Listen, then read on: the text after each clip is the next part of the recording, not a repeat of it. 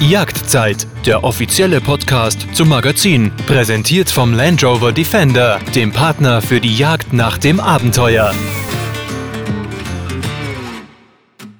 Hallo und herzlich willkommen zu unserem Podcast. Schön, dass Sie zuhören. Carlo Engelbrecht ist Berufsjäger in Südafrika und er macht viel für den Artenschutz der Nashörner. Er nimmt da richtig viel Geld in die Hand, investiert auch viel Zeit und versucht damit der Art zu helfen. Er bietet allerdings auch Löwenjagden an, darunter die Gatterjagd auf Löwen und dafür wird er auch hart kritisiert wie er die Gatterjagd sieht und warum er das anbietet und natürlich auch, wie er die Jagd und die Jäger sieht und einschätzt. Darüber werde ich heute mit ihm sprechen. Ganz herzlich willkommen, lieber Carlo, dass du hier bei uns im Podcast bist. Ja, wunderbar. Freut mich, dass es jetzt klappt. Ja, wir hatten ein bisschen technische Schwierigkeiten, muss man sagen, aber wir hoffen, dass wir es jetzt hinkriegen, weil wir natürlich beide technisch irgendwie gar nichts gebacken kriegen. Deswegen war das jetzt ein bisschen schwierig. Aber äh, momentan lässt es ja hoffen, dass es irgendwie doch noch klappt mit uns beiden. Wir müssen ja auch für andere Leute auch arbeiten lassen. Ja, genau. Es muss, es, man muss auch äh, Profis genau ihr, ihr Feld überlassen können. Das ist auch in Ordnung für mich. Du, wir haben hier so eine Startrubrik ja. im Podcast. Da nenne ich dir zwei Begriffe. Du suchst dir einen aus und erklärst uns, warum du dich so entschieden hast, okay? Ja. Ansprechen. Die Jagdzeit-Fragerunde. Walk oder Stalk? Walk and Stalk. Ja, die Mischung davon, ja. Das ist Walk and Stalk, ist, ist, ist ja, ja, das ist, es gilt beides dazu. Was machst du häufiger? Ja, ich würde sagen, es ist eine Mischung von, von äh, äh, ihr so Ansitz, je nachdem, wie viele Wildarten, die wir jagen hier. Aber das ist eigentlich, würde ich sagen, 60 Prozent Walk and Stalk und, und der Rest ist, ist mehr Ansitzjagd. Natürliches Wild oder Color Variation? Nö, natürliches Wild. Okay, aber es gibt schon eine Nachfrage, oder? Nach diesen besonderen Farbvariationen. Jetzt, jetzt schon häufiger, als was das früher war. Sagen wir vor zehn Jahren, wie diese, diese Farbvarianten anfingen. Äh, da, da der Preis einfach vor zehn Jahren so viel höher war, weil da einfach wenige äh, von diesen Farbvarianten war. Und jetzt, wo diese Ballon jetzt geplatzt ist, einfach weil der Endverbraucher von jedes Wildtier ist, ist ja letztendlich der Jäger. Mhm. Und die Leute haben eben diese Farbvariationen so weit ausgezüchtet oder, oder firmiert in Südafrika, dass irgendwo muss ja der Absatz sein äh, für, für einen alten Bock oder einen alten Bulle oder wie das auch so ist. Und der, der letzte Abnehmer ist eben der, der Jäger. Und ja, der, der, Preis ist, die Preise sind eben im Keller gegangen und so ist der Ballon eben geplatzt. Aber die Leute, die jetzt schon mehrere Male in Südafrika waren, die, der entscheidet sich doch irgendwann mal sagt, ich habe jetzt einen normalen Springbock und ja, vielleicht würde als Gag ein äh, ein schwarzes Springbock daneben passen, weil ich ich war jetzt schon zehnmal hier und Springbok Yacht hat mich gefallen und ja, vielleicht schließe ich mal einen schwarzen oder einen weißen oder einen Kupferspringbok dazu. Bist du ein Fan von solchen Stilblüten, nenne ich es mal? Ja, ich würde nicht sagen, ich bin ein Fan davon. Ähm, letztendlich ist es ja eigentlich alles ein bisschen unnatürlich abgezwungen auf der auf der Natur.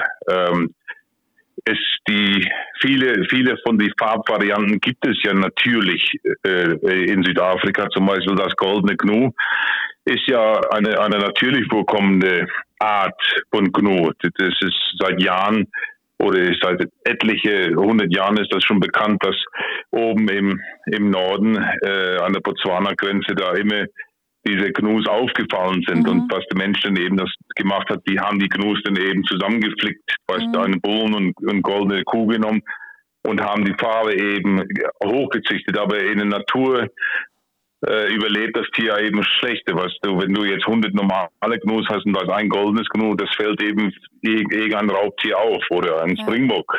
Wenn da ein schwarzer oder ein weißer zwischen 100 normale ist, dann fällt auf, dass es warum diese Art von Farben eigentlich sich nie äh, gut firmiert haben in der Natur. Aber der Mensch hat sie dann eben unter sich genommen und sie hochgezüchtet. Und diese, diese besonderen Farbvarianten, brauchen die dann auch einen besonderen Schutz? Also weil du jetzt gerade erzählst, natürlich gibt es einen Grund, äh, warum sich die nicht durchgesetzt haben in der Natur. Wenn ich die jetzt aber bei mir habe sozusagen und, und anbiete, dann muss ich die ja wahrscheinlich irgendwie auch besonders schützen vor Prädatoren, oder?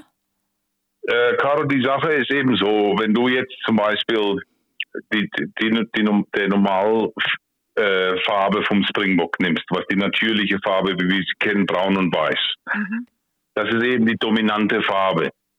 Und äh, wenn du jetzt ein, äh, irgendwie einen schwarzen Bock bei Ricken tust, äh, die erste Generation, die F1-Generation, äh, trägt vielleicht in einen schwarzen Gen, aber die, die, die Jungen davon werden nicht schwarz sein ist es vielleicht erst hier ab F3, F, F4, wo denn ein schwarzes Lamm geboren wird. Wenn du immer wieder einen schwarzen Bock auf die, die Generationen setzt, das ist, warum es einfach so schwierig ist, dass es, dass es in der Natur gelingt, dass diese Farb, äh, Farbe sich, äh, was, dass sie explodiert einfach in Zahlen. Mhm. Weil die, die Tiere haben eine eben zu kämpfen mit Raubtieren und so weiter, das, was sie natürlich dann einfach weniger macht. Wenn du dich entscheiden müsstest, Löwenjagd in Südafrika oder Löwenjagd in Simbabwe?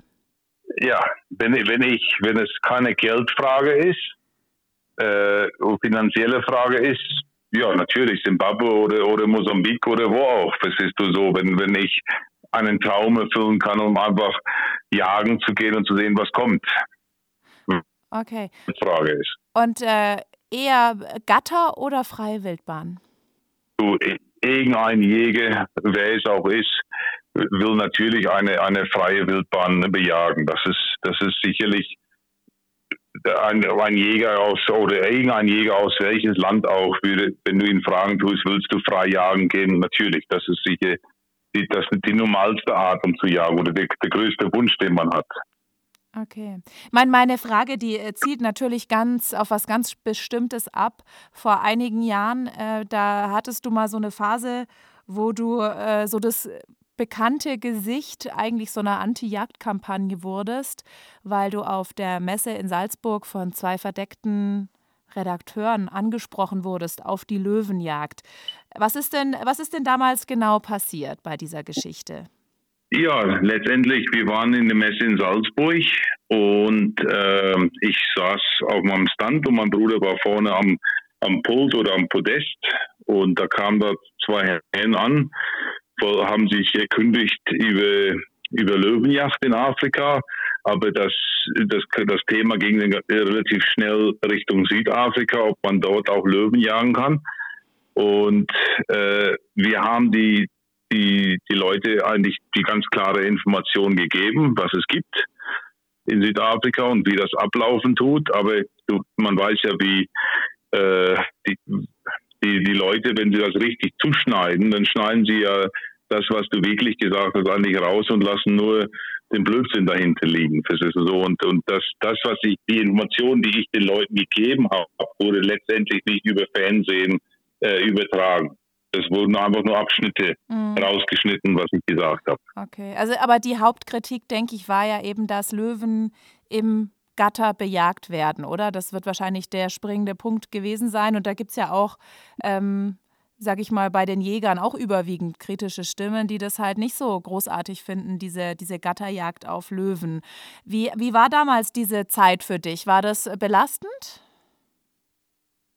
No, das war das war für mich nicht belastend, weißt du. Ich habe äh, seitdem diese Löwenjagd äh, in Südafrika besteht oder da, wo diese Löwenindustrie hochgegangen ist und und äh, immer mehr und mehr äh, Löwenjagdgebiete entstanden sind, äh, habe hab ich mir eigentlich von Anfang an klar gemacht, wenn wenn jemand oder ein Jäger mich darüber fragen würde, würde ich ihm direkt sagen, wie das abläuft. Und ja, man kann, man kann irgendwas schön schmieden oder schön sprechen oder schön erklären. Ich sage immer, das halt nicht die volle Wahrheit. Man lügt nicht, aber man erzählt nicht die volle Wahrheit. Aber ich habe es den Leuten immer auf den Messen voll gesagt, wie das ist. Und, und der, der Jäger soll selbst entscheiden, ob das sein Ding ist, um sowas zu machen. Und äh, ja, es ist, wie gesagt, für mich ist es nicht das A und O, um das zu machen. Mhm.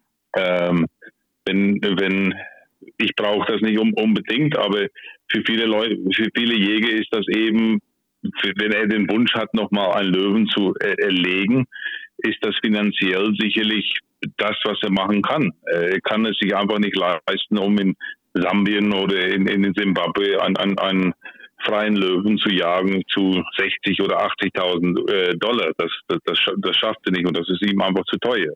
Mhm. Aber ich meine, du siehst die Sache ja auch kritisch, ähm, wenn ich das richtig raushöre bei dir, dass du eigentlich jetzt die, die Gatterjagd an sich auch nicht ja, eigentlich auch nicht gut findest. Aber du hast es natürlich irgendwie bei dir im, im Portfolio. Ähm, verstehst du, also hier im Podcast bei uns ist es natürlich auch immer so, dass wenn man von der nachhaltigen Jagd spricht, natürlich immer die äh, Gatterjagd damit nicht gemeint ist. Wie ist denn äh, deine Meinung dazu? Nee, ich, ich, ich stimme nicht damit überein, dass, dass, dass die Gatterjagd keinen Platz hat in, in in das Leben oder, oder so.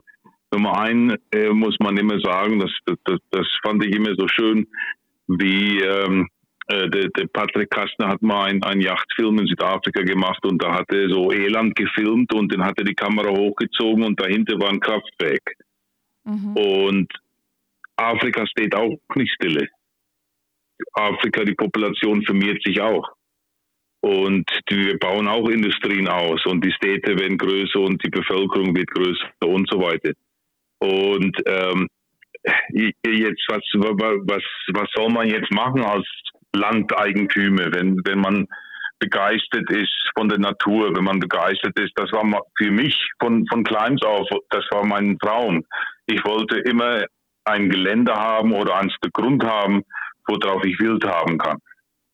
Mhm. Aber wie es sich aus, äh, herausgebracht hat, jetzt zum Beispiel, wo ich jetzt hier wohne, äh, in KwaZulu-Natal, mein Nachbar ist ein Maisfarmer. Der nächste Nachbar zum Norden, der, der ackert und hat auch Rinde da. Und der, der, der Nachbar zum Westen, der, der ist auch ein, ein Ackerbauer und so weiter.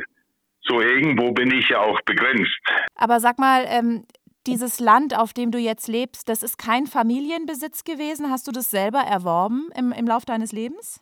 Ja, teilweise äh, ist Familienbesitz gewesen, aber Großteil habe hab ich den selbst erworben über die, über die Jahre. Mhm. In, in Südafrika, wenn man da von Löwenjagd spricht, dann ist ja das immer Gatterjagd, oder? Nein, das ist nicht immer Gatterjagd. Das, du, du, hast, du hast in Südafrika eigentlich drei verschiedene Arten Löwen äh, die man bejagen kann. Fangen an bei, bei der Gatterjagd, das ist das Candline, wie, wie die Leute das kennen. Das sind eben äh, äh, Farmen, wo Löwen gezüchtet werden, ähm, in, in Gehege. Und diese Löwen werden ausgesetzt in ein, in ein Yachtgatte, in eine Farmgatte von 5000 Hektar.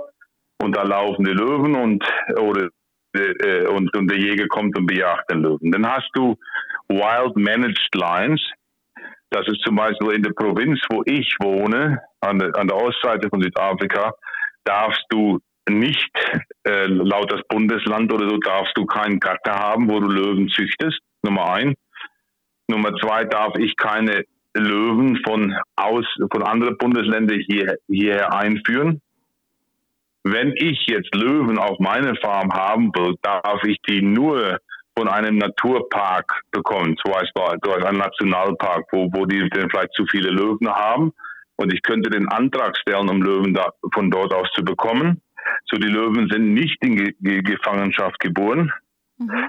Sie wurden nur eigentlich von einem Nationalpark ausgesetzt nach einer, einer neuen Farm.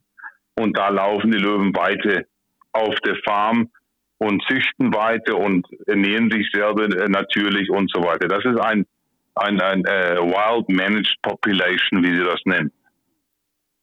Und dann hast du die, die dritte Möglichkeit ist eben zum Beispiel, wo sie dann ab und zu Lizenzen freigeben an die Nationalparks, wo diese Löwen dann aus dem Park rausziehen und Rinder reißen oder sowas, dann bekommst du vom Naturschutz ein, ein, eine Lizenz und du kannst den Löwen bejagen. Mhm.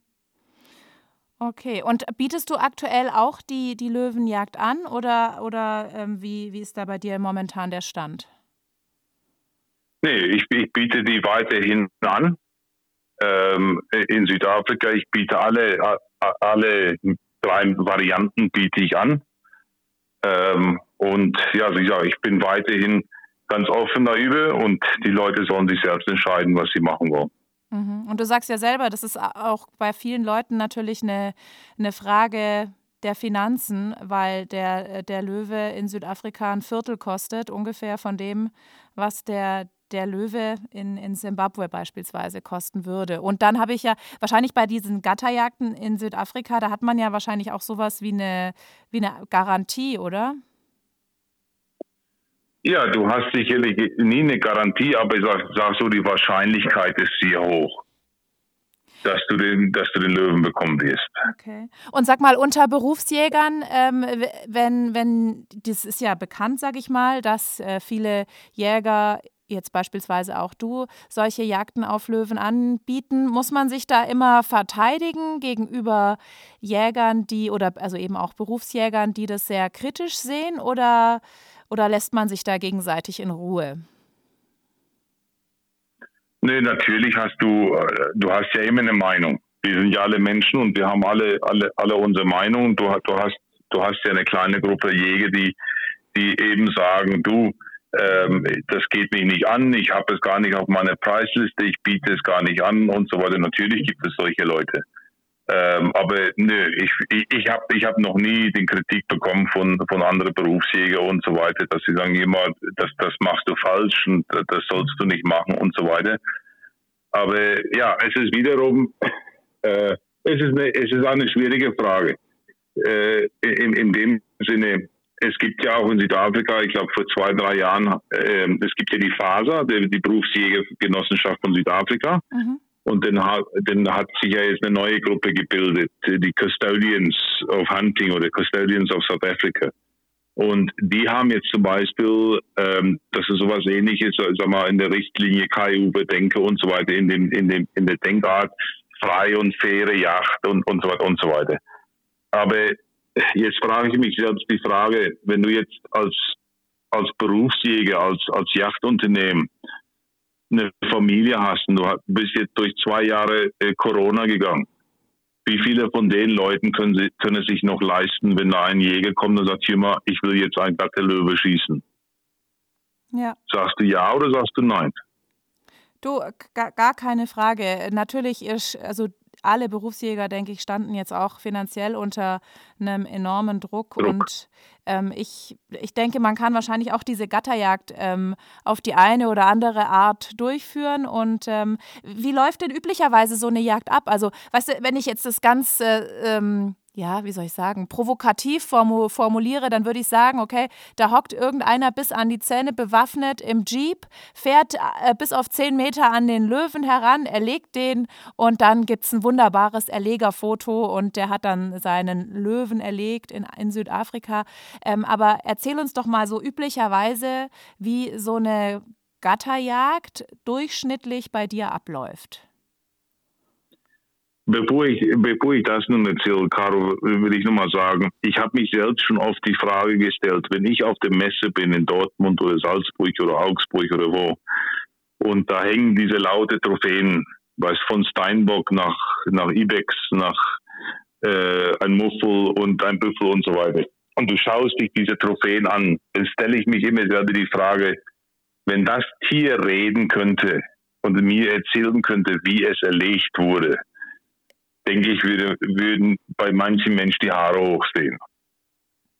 Ja, ähm, weil es sind immer die dicksten, es sind immer die stärksten Trophäen. Und ähm, ich was nur mal in, in dem Bild rein, zu, zu, zu setzen, wie ich das sehe jetzt auf der Messe wenn du jetzt einen Katalog anschaust, das ist immer der dickste Elefant, das ist immer der längste Kudu, das ist immer das, das schwerste Schwein, was du, was du da findest.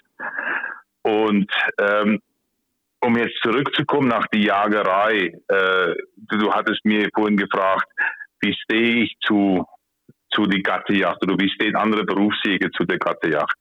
Ich denke, man muss aber auch sich dieselbe die Frage fragen, wie steht die, die, die, wie stehen die Jäger dazu?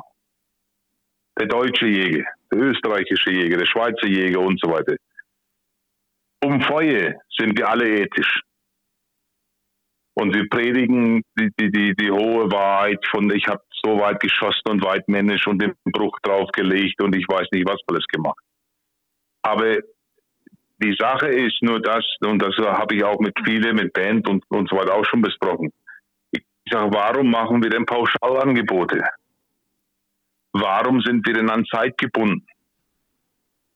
Warum läuft das Publikum in Dortmund rum und sucht sich den besten Preis aus?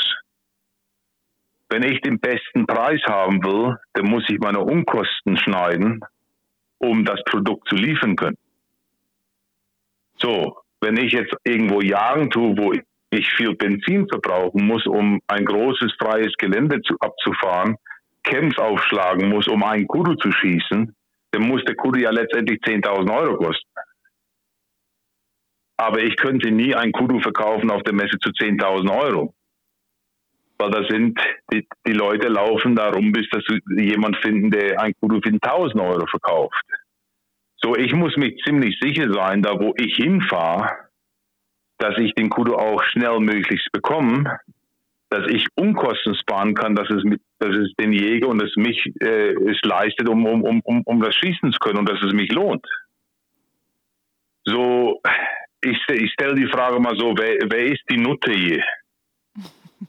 Was, lass ich mich, lass mich, lass ich mich als Berufsjäger gebrauchen?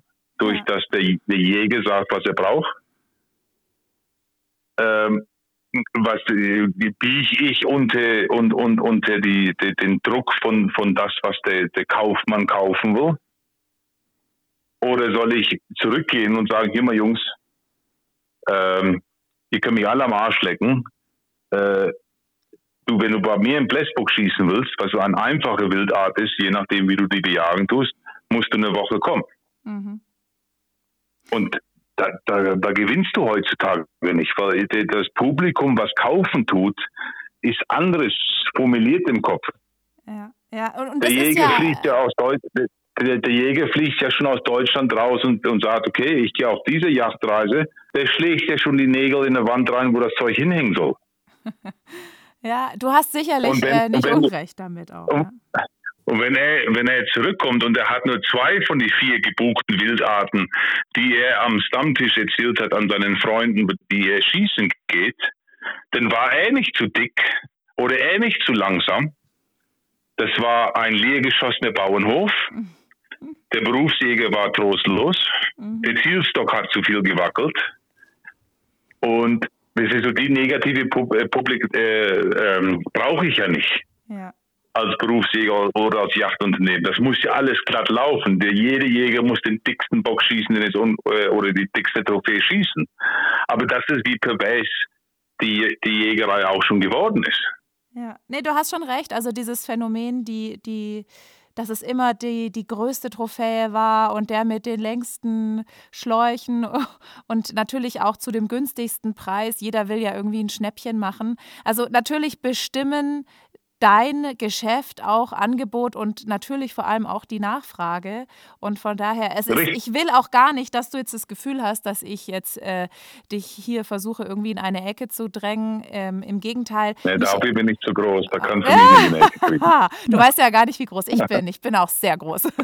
nee, aber ähm, es interessiert mich auch schon tatsächlich. Also ich habe noch nie mit jemandem darüber gesprochen und ich ähm, möchte das natürlich einfach auch mal wissen, wie, wie du die Sache siehst und wie das dann abläuft eben. Aber ich will jetzt auch nicht nur mit dir die ganze Zeit über die Gatterjagd auf Löwen sprechen und äh, äh, dir das Gefühl geben, dass ich äh, dich die ganze Zeit äh, vielleicht kritisiere oder die Sache an sich äh, vielleicht kritisch sehe. Du machst ja auch wahnsinnig viel in puncto Naturschutz. Du bist ähm, ein großer Nashornschützer, muss man sagen, und ähm, züchtest auch die, die Nashörner eben weil es ja immer noch ein großes Problem natürlich auch mit der Wilderei gibt. Kannst du da mal erzählen momentan, wie da bei euch die Situation ist? Also äh, was passiert da bei dir vor der Haustür? Ja, um nur mal auf den Punkt zu kommen, was du da sagtest, dass, äh, dass, dass ich jetzt ein Nashorn, äh, Nashorn züchte oder äh, äh dass ich das gerne mache, dass es eine Leidenschaft von mir ist, ja, das ist, das ist wahr. Ähm, und ich, ich muss aber auch dazu sagen, ich, ich nehme nur mal den Grund zu geben, warum ich das gemacht habe von Anfang an. Ähm, die Nashornpopulation in, in Afrika ist unter Druck. Wegen Wilderei, wegen Habitat, was einfach zu äh, immer weniger wird äh, und so weiter. Und ich, der jetzt Nashorn oder die Nashornjagd anbieten tut an, an, an Jäger auf der Messe und, und ich lasse auch Nashörner jagen, ganz offiziell mit Lizenz und alles korrekt gemacht, ähm, habe mir die Frage gestellt, ich will wenigstens als Yachtunternehmen was zurückgeben. So, dann habe ich gesagt, okay, ich nehme jetzt Geld in der Hand und äh, ich gehe zum Nationalpark. Die haben jedes Jahr eine, eine Wildaktion da und habe mich dann äh, weibliche Stücke Kühe, Nashornkühe gekauft. Und habe gesagt, für, jede, für jedes Nashorn, was ich bejagen, bejagen tue, will ich mindestens zwei zurücksetzen. So. Ich habe, wenn ich so sagen kann, ich rechtfertige meinen ähm, äh, die Yacht auf einen Nashornbullen, einen reifen Pulle, aber dafür habe ich Lebensraum geschöpft für eine Zuchtpopulation äh, oder äh, lauter weibliche äh, Stücke, wo da dann auch jährlich junge geboren werden. Mhm. Seit wann machst du das? So, so. Das mache ich jetzt so die letzten 16 Jahre. Okay. Und ähm, diese ganzen Nashörner, die leben auf deinem Grund und Boden oder werden die dann beispielsweise an Nationalparks abgegeben oder was passiert mit denen? Nee, nee, das, ich habe die ja von einem Nationalpark oder von der Aktion von einem Nationalpark habe ich die gekauft, die, die, die, die Grundpopulation. Und äh, ja, die, die habe ich hier ausgesetzt und die leben hier auf der Farm. Äh, sei es nun, wie, man das nennt, die leben in ein eingezäuntes Gebiet. Das ist jetzt keine 30 Hektar oder sowas. Das sind jetzt dreieinhalbtausend Hektar, wo, wo auf diese Nashörner jetzt laufen. Äh, und davon haben wir zwei Grundstücke, je dreieinhalbtausend Hektar, wo, wo, wo zwei verschiedene Hirten Nashörner laufen. Und ähm, ja, ich, ich betreibe oder ich manage eben diese Hirte. Und wenn ich äh, jetzt junge Bullen habe und so, aber äh, letztendlich ist es ja ein natürliches System, was irgendwo begrenzt ist.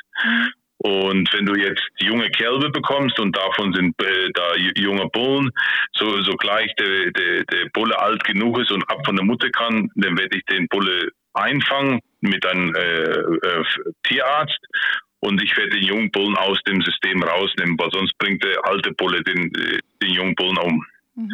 Und ich werde den dann wieder auf eine neue Farm äh, aussetzen, wo er dann größer wird oder erwachsen wird. Und da, dort läuft er dann wieder mit, mit weiblichen Stücken rum. So, so breite ich das eben aus. Und irgendwo wird ein Bulle reif und du hast ein oder zwei äh, Bullen in, in ein System und kannst dann davon wieder abbeenden. Und dieses Geld, was ich denn davon wieder bekomme, nutze ich dann wieder, um, sag mal, noch äh, eine, in eine neue Blutlinie ähm, äh, weibliche Stücke zu kaufen oder um den Management einfach von den Nashörnern zu bezahlen, was die Wildhüte, die 24 Stunden pro Tag äh, auf die Viecher aufpassen. Das wollte ich jetzt gerade fragen. Also du musst ja deine Nashörner dann bewachen lassen, oder? Du musst 24 Stunden äh, pro Tag musst du äh, Wächter draus haben. Am Tage ist das nicht so schlimm, aber überhaupt in der Nacht äh, muss da, da, muss immer jemand draußen sein und, und, und schauen, dass da, ob da Bewegung ist und so weiter. Äh, wir haben auch auf die Grenzzäune haben wir Be Bewegungsmelde, ähm, so, so, so Alarm Trip-Switches, ich weiß nicht, was man das auf Deutsch nennt, das ist so, wo, wo wenn der Zaun an den Zaun gefummelt wird, dass das den Alarm macht ah, ja, okay. äh, in den mhm. in, in den Haupthaus äh, und so weiter. Ähm, ja, das, die, die Nashörner werden jeden Morgen alle kontrolliert. Die, die, die Jungs gehen mit Motorrad raus oder die gehen mit zu Fuß oder mit dem Pferd reiten die raus und äh, jedes Nashorn muss eh, äh, gefunden werden bis, bis um 8 Uhr. Äh, das ist bei uns jetzt die Regel bis um 8 Uhr morgens. Äh, den, den melden sie durch und sagen, alles ist klar. Und abends gehen die Wildhüter dann wieder raus und schauen, wo, wo in welche Richtung die verschiedenen Nashörner sich hinbetten. Das ist so, die wollen in der Nacht bewegt das Nashorn nicht so extrem. Aber dann weiß man mindestens, wenn da in der Richtung ein Schuss abgeht, dann weißt du, Nashorn A und C und D sind in der Richtung verschwunden äh, in, in, den Nachmittagsstunden. Mhm. Und ist es dann häufig, dass äh, euch der Alarm weckt und ihr alarmiert seid und rausgeht und guckt, was los ist? Ja, vieles ist dann eben falschen Alarm. Da, da zieht ein Buschwein unter den Zaun durch oder der, der Wind der weht einen Baum oder einen Ast an den Zaun und so weiter. Da ist eben viel äh, falschen Alarm. Aber wir hatten jetzt, äh, ich hatte äh, in die, ganzen, die ganze Zeit, wo ich Nashörner habe, nur zweimal äh, äh, ähm, Bilder gehabt, die in in die Farm reingekommen sind. Und äh, die haben äh, das die von die zwei Male haben sie einmal eine Kuh äh, äh, erschossen, das Horn aber nicht nicht bekommen. Aber die wurden auch gleich ertappt. Wir haben eben eine gute Infrastruktur hier mit mit Wildhüte und äh, die Gemeinschaft, wo drin wir wohnen, hat ein gutes Sicherheitssystem. Und ja, die, die, die sechs Wilderer wurden auch am gleichen Abend noch äh, äh, verhaftet. Mhm, mh. Aber das ist ja schon, also wenn man da rausgeht, dann stelle ich mir vor, dass da das Adrenalin durch den Körper schießt, weil das ist ja lebensgefährlich. Also nicht nur für das Nashorn, sondern auch für euch, die dann, die dann rausgehen. Die fackeln ja wahrscheinlich nicht lange, oder? Also ich habe auch schon von Löchern ja, in deiner Hauswand gehört, die es da wohl geben soll. Ja, du musst, du, du musst nur, du musst nicht ganz, ganz so langsam wie sie fackeln, du musst schneller fackeln wie sie. Mhm. Ja. ja. das eben, das also das kann man sich halt nicht vorstellen, ne? wenn man hier lebt, was bei dir da passiert vor deiner, vor deiner Haustür. Ja, wenn ich hier vor meine Haustür gehe, dann äh, stehen da so ein paar Familienkutschen bei mir vor der Tür und die Leute gehen mit ihrem Hund Gassi ähm, und kommen vielleicht vom Einkaufen zurück. Und wenn du deine Tür aufmachst, dann äh, passieren da halt andere Dinge unter Umständen. Ne? Ja, unter Umständen, ja. Aber weißt du, man darf, man darf das auch nicht so streng sehen. Das ist einfach, du sagtest ja auch vorhin, äh, du selbst warst noch nicht äh, in Afrika oder, oder in Südafrika. Ja, in Namibia und war das ich Leben muss man, Du warst in Namibia ja gewesen. Und Namibia ist auch wieder ganz anderes wie Südafrika. Mhm. Die Population ist hier viel höher und, und so weiter und so weiter. Und die, die, die Natur ist anderes.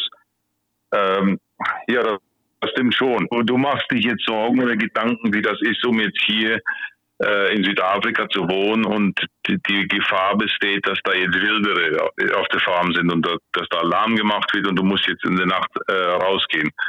Das gleiche ist, wenn ich nach Deutschland komme und ich muss ein Mietauto auf der Autobahn nehmen. Also da, da drehe ich auch durch. Ist, okay. Man kennt das eben nicht. Und ähm, ja, wie, wie, sagen Sie, wie, wie sagen Sie so schön, was, der Bauer nicht kennt, das Fretter nicht. Weißt du, und diese, dieser Schutz 24-7, den du für die Nashörner brauchst, ähm, rentiert sich das überhaupt? Also ist da, wenn du dann mal ab und zu einen alten Bullen entnimmst, ähm, ist da so viel Geld verdient, dass man sich diese, diesen Nashornschutz leisten kann? Ja, das ist, das ist jetzt die Frage. Weißt du, ähm, äh, lohnt sich das? Rentiert sich das äh, letztendlich? Ja, das ist jetzt wieder die Frage von, von der Jägerei. Äh, sind da noch Leute, sind da noch Jäger bereit, um ein Nashorn zu jagen? Äh, sind da noch Jäger bereit, um, um, um, ein, um das Geld auszugeben, um ein Nashorn zu erlegen, um jetzt, sagen wir, die Big Five voll zu machen?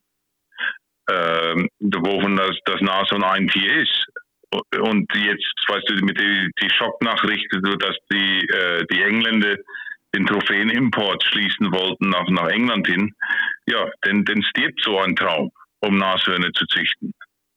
Mhm. Und viele Leute verstehen das nicht. Ich habe auf Facebook habe ich äh, immer laute Kritik von Grüne und so weiter und sagen, das ist ja nicht nötig, das Tier zu schießen und ich soll das lieber aussetzen und jemand anderes will das vielleicht haben und so weiter. Mhm. Aber, ja, aber letztendlich muss es sich bezahlt machen, das, das, das stimmt. Und ich würde mich auch die Frage stellen, wenn, wenn es sich denn nun gar nicht mehr lohnt, ähm, ja, ich, ich, ich, ich bin zum Glück noch nicht auf dem, auf dem Punkt, wo ich sage, okay, es lohnt sich gar nicht mehr. Aber das ist eben der, der große Knallpunkt, wenn ich nehme, wie ich aufgewachsen bin als Kind. Wenn ich von hier 150 Kilometer zum, zum äh, Südosten gefahren bin, nach, nach Sululand jetzt da unten, da hatte mindestens jede vierte Farm hatte eine kleine Population Nashörner drauf gehabt. Und die Leute, ich bin der Einzige äh, hier oben und die nächsten Le Leute sind jetzt unten wieder Mark Dedekind und, und äh, ein paar Privatfarmen, die noch Nashörner haben. Aber die meisten Leute, die diese kleinen Population hatten, die haben die weggemacht, weil es lohnt sich nicht, um sie aufzupassen. Ja, und äh, man zieht wahrscheinlich auch halt Kriminelle an. Ne? Du hältst sie dir wahrscheinlich vom Leib eher, wenn du halt gar nichts hast, was, sie, was für sie interessant sein könnte.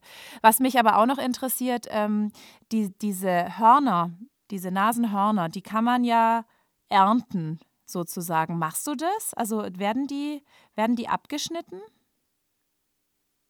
Ja, so wie, so wie die äh, Nashornhorn ist ja eben wie ein Fingernagel. Es sind ja eigentlich nur Haare und es wächst immer, äh, es wächst immer nach. Äh, Im Schnitt kannst du so sagen, ein, ein, ein Nashorn ist äh, zuchtfähig oder erwachsen hier zwischen acht bis zehn Jahre. Ähm, wenn du Glück hast, hast du eine Kuh, die dich, sag mal, ab, ab sieben Jahre, acht Jahre äh, ein Kalb geben kann. So kannst du sag mal so rechnen, ab acht, neun Jahre ist, ist ein Nashorn erwachsen. Mhm. Und auf acht, neun Jahren, dann hätte ein Nashorn, wenn du, wenn du beide Hörner jetzt abnehmen würdest, komplett abnehmen würdest, hättest du sicherlich ein Horngewicht um die fünf bis sechs Kilo für beide Hörner. Mhm. Und wenn du jetzt das Horn abschneiden tust, kannst du es jetzt nicht direkt am Körper abschneiden, weil das ist ja, es ist als ob du deinen eigenen Fingernägel beißen tust. Wenn du ihn zu, zu tief abreißt, dann, dann ist es eben sensitiv. So, da, da, liegen eben viele Nerven. So, du musst mindestens drei Zoll von der Nase äh, lassen. Und wenn du das Horn absägen tust, dass du nicht im Nerv reinschneiden tust. So, aus, aus ein 5 Kilo Nashorn würdest du meinetwegen drei Kilo, dreieinhalb Kilo Horn abschneiden. Und was Und passiert dann damit? Was, pass also was passiert mit dem Horn, wenn du es abgeschnitten hast? Okay, der, wenn du, wenn du ein, ein, ein, ein Nashorn dehorn willst oder enthorn willst, äh, ich weiß nicht, ob das das richtige deutsche Wort ist, dann musst du eine Lizenz dafür bekommen vom Naturschutz. Das wird dann mit, den, mit dem Naturschutzbeamte aus der Umgebung abgestimmt. An dem und dem Tag kommt ein Tierarzt, der muss registriert sein, dass er auch äh, das Tier betäuben kann. Weil ein Nashorn zu betäuben ist, ist auch nicht ohne. Weißt, das äh, Nashorn kann sehr schnell in Stress gehen und, und dabei, dabei umkommen. Mhm. Also die, die, das Herz und die Lungen äh, fallen zusammen und es kommt aber um. Ja, okay, dann wird, das Horn abgeschnitten, das, Horn, das Nashorn wird betäubt und das, das sägst du mit einer normalen Gartensäge ab, wenn es muss, oder eine kleine Motorsäge oder sowas. Versuchst das eben so schnell wie möglich abzukriegen. Und du als Grundeigentümer oder Nashorn-Eigentümer, das Horn gehört dir. So, das, das, Stück Horn bekommt, da wird jetzt DNA äh, davon genommen, es wird alles markiert, es wird gewogen, es wird vermessen und da wird ein Mikrochip äh, reingebohrt in, in, die beiden Hörner, das vordere und das hintere Horn. Und ja, das Horn ist in, in deinem Besitz. Okay, wo du das denn einschließen tust. Okay, also die sind dann bei dir, du kannst aber momentan nichts damit anfangen, weil man sie gar nicht verkaufen darf, oder? Richtig. Okay, aber ist ich habe laute, ist Pink, es, ich hab, ich hab laute pinke Elefanten im Tresor. aber ist es was, worauf, man, worauf du so ein bisschen spekulierst, dass man, dass vielleicht doch irgendwann diese Hörner dann mal Geld wert sind, also zu Geld gemacht werden können auch? Legal? Ich würde, sagen, ich würde sagen, nicht spekulieren, ich würde sagen, das ist, das ist eine Hoffnung. Mhm. Ähm, dass es dass das äh, sich öffnet irgendwann, weil ich finde das nur so wenn die Yacht äh, auf, auf, das Nashorn sagen wir jetzt wegsterben sollte. Die ganze Europa und man schließt jetzt mit dem Import von Nashornhörner oder Nashorntrophäen, dann sitzen wir jetzt hier mit, mit lauten Nashörnern und wir, wir haben keinen Gegenwert dafür. Aber wenn sie den Handel davon öffnen würden, dann hättest du ja mindestens äh, einen, einen Punkt, einen geldlichen Punkt, den du mit, womit du handeln kannst. Und das wollte ich dir vorhin nur sagen, wenn er jetzt ein, ein erwachsenes Nashorn fünf Kilo auf der Nase hat und du schneidest jetzt die drei Kilo ab, dann dauert das CK um die drei bis vier Jahre, dann hat es die dreieinhalb Kilo wieder zurückgewachsen. Mhm. Okay. So, du kannst damit rechnen, dass ein Nashorn CK ein Kilo Horn produziert pro Jahr. Und wie, also man kann die, glaube ich, so viermal etwa ernten, ne, die Hörner. So ja, du könntest, du könntest es ja, ja, jedes Jahr ernten, wenn du wolltest. Weißt, äh, es ist, äh, du, da, ein, es ist äh, Narkose ist ja nicht so gesund für Nashorn und du müsstest es eigentlich nicht mehr als äh, ein Nashorn nicht mehr als einmal alle zwölf Monate betäuben. Mhm. Jetzt so dreieinhalb Kilo Elfenbein vom Nashorn. Was ist sowas wert momentan auf dem Schwarzmarkt? Äh, ja, das Kilo auf dem Schwarzmarkt reden die von 60 bis 70.000 US. Mhm. Das Kilo man hört es einfach auch oft, wenn man mit Naturschützern spricht, die ihr Leben dem afrikanischen Wild gewidmet haben, dass die alle sagen, das äh, Verbot des Elfenbeinhandels, das war eigentlich absolut eine Entwicklung in die total falsche Richtung. Und es wäre wichtig, dass äh, der Elfenbeinhandel wieder legalisiert wird. Ähm, und Natürlich.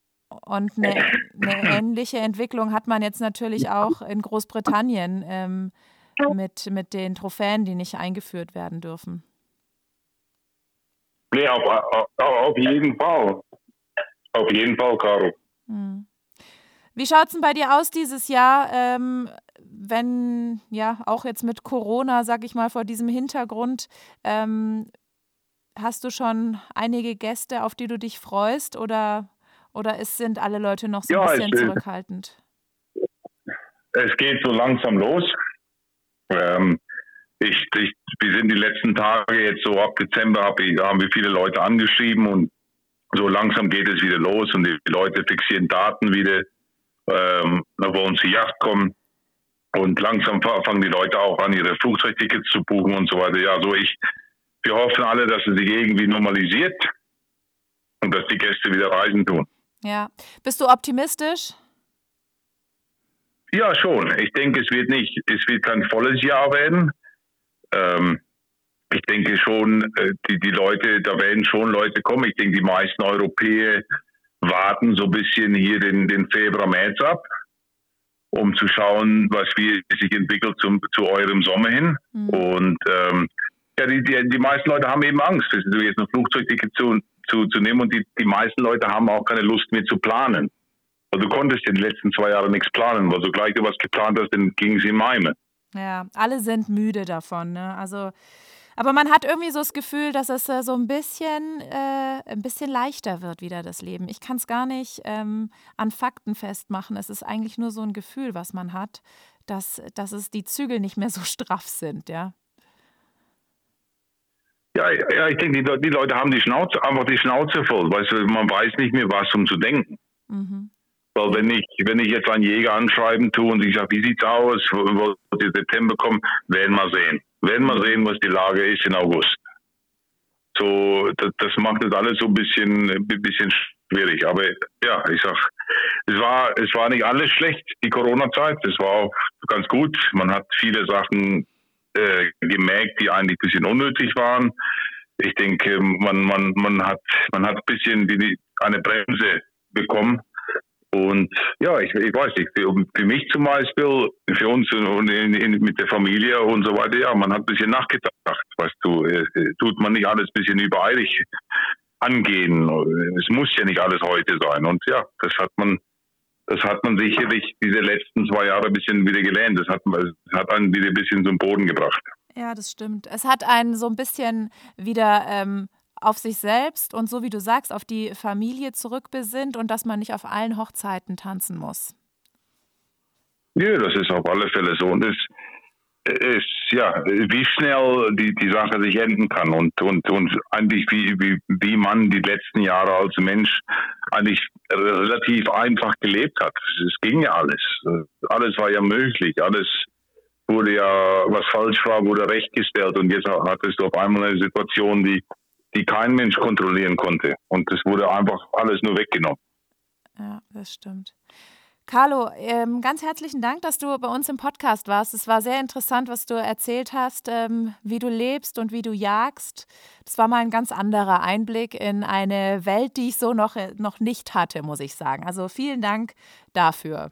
Bitte. Das war es leider auch schon wieder. Das war sehr interessant, muss ich sagen, einmal die andere Seite auch zu hören. Wir sprechen ja oft sehr kritisch hier über die Gatterjagd und ein Fan bin ich immer noch nicht, aber wie bei allem gibt es halt einfach immer auch die andere Seite. Passen Sie auf sich auf, bleiben Sie gesund. Ciao. Das war Jagdzeit, der offizielle Podcast zum Magazin. Jeden zweiten und letzten Mittwoch im Monat auf allen gängigen Plattformen und auf www.jagdzeit.de. Präsentiert vom Land Rover Defender, dem Partner für die Jagd nach dem Abenteuer.